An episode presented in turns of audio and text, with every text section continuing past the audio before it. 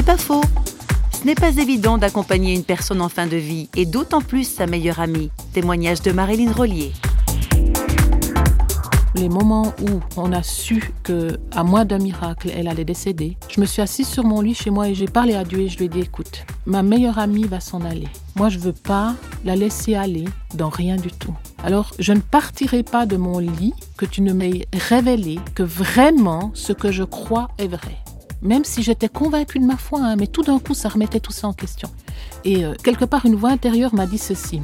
Maëline, le jour où tu lâcheras sa main, moi, Jésus, je la reprendrai de l'autre côté. Le jour où tu devras lâcher sa main, c'est-à-dire le jour de sa mort, moi, Jésus, je la reprendrai de l'autre côté. C'était bon. J'étais capable de l'accompagner jusqu'au bout. Et pour moi, ça a été extraordinaire de pouvoir vivre ça. C'est pas faux, vous a été proposé par parole.ch.